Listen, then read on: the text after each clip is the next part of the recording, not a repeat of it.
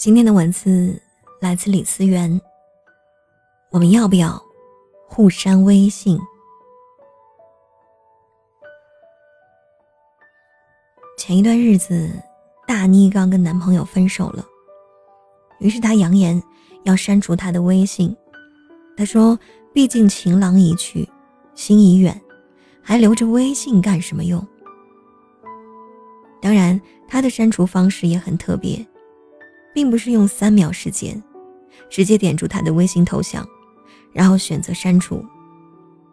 他首先对他取消了置顶聊天，然后又取消了特别关注，最后把两个人从认识以来到现在的聊天记录一条一条看了好几遍，再删掉。其实当时我看到他这个样子，想着。这姑娘还没死心呢。果不其然，他删了她没过三天，他就想各种办法得到她的消息。刚开始，他通过搜索她的微信号，然后利用他设置的允许陌生人查看十条的朋友圈，而默默的关注她的一举一动，甚至还通过看她的封面和头像，来揣测。他是否有了新欢？虽然这样的日子很难受，但毕竟可以得到一些他的消息。可最近他直接关闭了对陌生人可查询朋友圈的权限。他知道后心都要碎了。终于在昨晚，他没忍住，加了前男友的微信。大概很多情侣都做过这样的事情：一旦遇到赌气闹分手的时候，最酷的做法就是删除他的一切联系方式，而且态度越绝越好，甚至在删之前再说一大堆的狠话，惊天动地的跟那个人一刀两断。可要不了多久，很多人在删了微信后，简直痛不欲生。其实，真正放弃一个人，是无声无息的。你不会拉黑他，也不会删他的电话，更不会把他屏蔽。你只是像对待普通朋友一样，他无论做什么、发什么、说什么，对你而言，几乎在心里激不起任何的一丝波澜。你的心。风平浪静，根本不会生气动怒，甚至歇斯底里。但在现实生活中，能做到这一点的人真的太少了。东野圭吾曾说：“我把房门上锁，并非为了不让他进去，而是为了防止自己逃到他身边。”其实，大多数人分手后互删微信。都是基于这样的心理。娜娜和前任在一年前分手的时候，两个人都约好，不是恋人关系，但还可以做朋友。于是，并没有删除微信。虽然分手后，两个人在朋友圈并没有互相点赞、评论，甚至大半年也没有开口说过一句话。但他们把看似对方真正的放下了，其实并没有。这一年来，珊珊总是格外心神不安，甚至比以前更加在意他的生活。曾经是在人前关心，如今是在他的背后默默的关注。比如有一次，大半夜，他给我打来电话，他说。看见前男友发的朋友圈，照片里有一个他从未认识的、长得很漂亮的姑娘。他把照片发给我，让我一起猜，他是不是真的有了女朋友。有一次我正刚下班，他在门卫处等了我一个小时，然后央求我立马去医院，看看他生病好些没有。其实他只是感冒而已，输几天液就好了。可他放心不下，又没有一个正当的身份去关心他。他发的美食，他一定要去尝尝；他喜欢的电影，他也非要去看看。他发一些鸡汤文的时候，他就要焦虑，他是不是心情不太好？终于，我选了一个合适的时机，真诚的对他说：“干脆，你还是删了他吧。我知道他放不下他，但不删除微信，不彻底了断两个人的联系，他会更放不下。”后来，他还是终于删了前男友。就在上个月，他告诉我，自己找到了对的那个人。其实生活中还有一部分人，他们放不下另外一个人，是因为还没有彻底走出他的生活。对于那些意志不够坚定、总是缺乏定力和主见的人，分手以后还是删了对方吧。毕竟不能在一起了，就不要让自己继续生活在他的阴影里。分手了，互不打扰。才是最后的温柔。不和过去彻底道别，你就永远无法全身心投入新的生活里；不跟前任彻底疏离，你就不能用心去接纳真正对的人。其实，大部分人分手以后是真的不能做朋友的，因为深爱了，我们是无法眼睁睁的看他跟别的人。喜笑颜开，并结连理的王姐和刘哥是我见过分手后真正能和睦相处，还能做朋友的一对前任情侣。王姐和刘哥两个人恋爱了三年，最后发现不合适，于是两个人一起吃了一顿分手饭，说好彼此依旧是朋友。分手时没有互删微信，也没有任何过激的言语和行为，就像夏天被蚊子咬了一下，虽然痛，但还是能忍。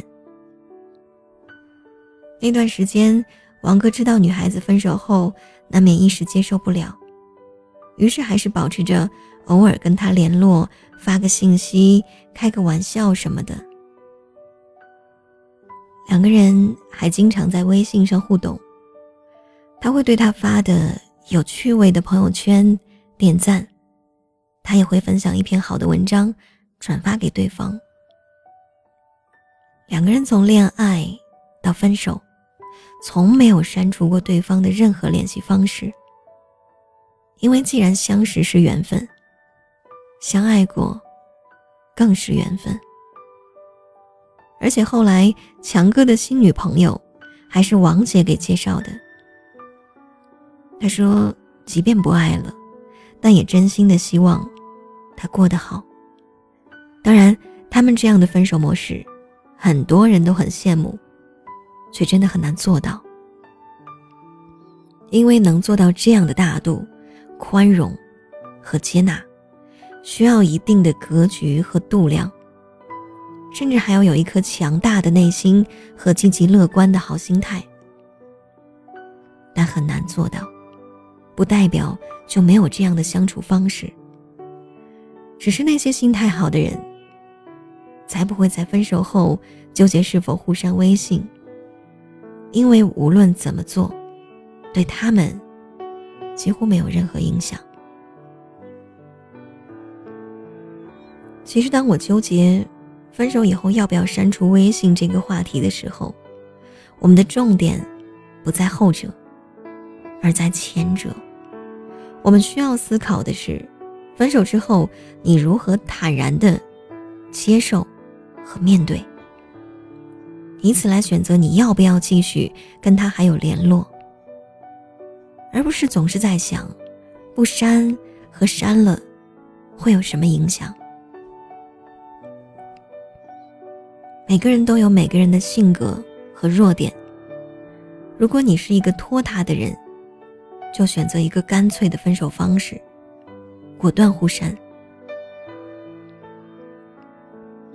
如果你是一个念旧的人，就选择一个缓和的方式，先留着微信。当然，如果你的内心足够强大，可以任其选择。其实，分手以后，究竟还能不能做朋友，还能不能友好的相处下去，还能不能互留微信？其实这些都是形式问题。关键要看你用什么样的心态去对待分手这件事情。在感情里最怕拖着、缠着、含糊不明，又不能真正的了断情丝。还记得《倚天屠龙记》里已经嫁为人妇的周芷若，对张无忌仍旧念念不忘。有个片段，周芷若冷笑道。